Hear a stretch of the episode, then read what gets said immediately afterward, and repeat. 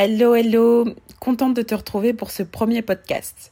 Pour continuer sur ce mood de rentrée, on va parler sur le comment réussir ton année.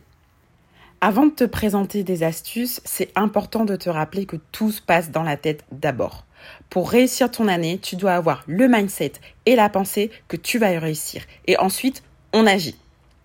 Alors, on revient à la question. Comment réussir son année? En premier, t'organiser. Comme tu as pu le voir sur la première vidéo, tu peux le faire via un agenda. Et si tu n'as pas encore vu la vidéo, je t'invite à checker tes mails. Ensuite, anticiper. Anticiper, en gros, c'est prévoir à l'avance, préparer les choses, un peu comme quand tu réfléchis à la tenue que tu vas mettre la veille pour le lendemain, ou tu prépares tes cahiers la veille pour le lendemain.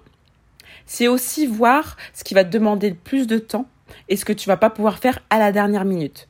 Par exemple, préparer ton interro, faire un devoir maison, surtout si tu as besoin d'aide et que tu comprends pas ou que tu vas devoir faire des recherches. Petite info scientifique, la mémoire la plus longue s'entraîne et prend le plus de temps pour retenir l'information. Alors que la mémoire la plus courte demande moins de temps mais oublie plus vite.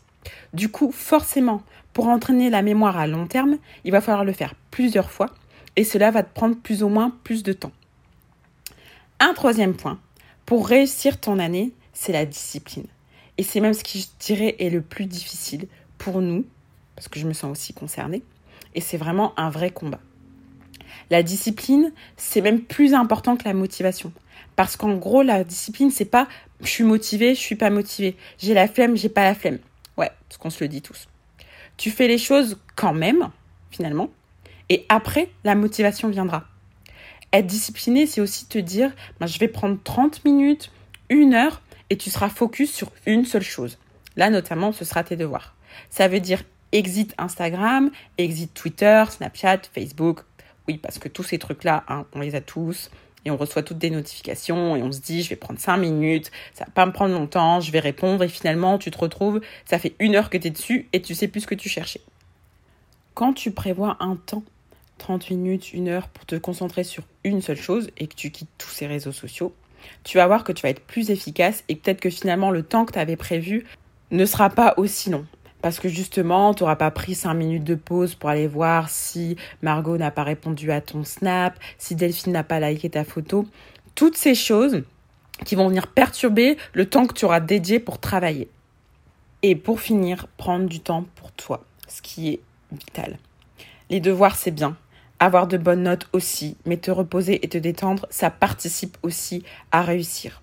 On n'a pas dit dans l'excès, hein, bien sûr. Alors pourquoi pas, quand tu as une bonne note, faire quelque chose que t'aimes? Moi, par exemple, je sais que pour me détendre, j'aime cuisiner, j'aime danser, écouter de la musique, et clairement, quand je me détends, mes voisins sont au courant. Et là, tu peux me dire, oui, Bénédicte, c'est bien, mais concrètement, comment je fais pour réussir mon année? Ce que je te propose, c'est de te poser quelques questions.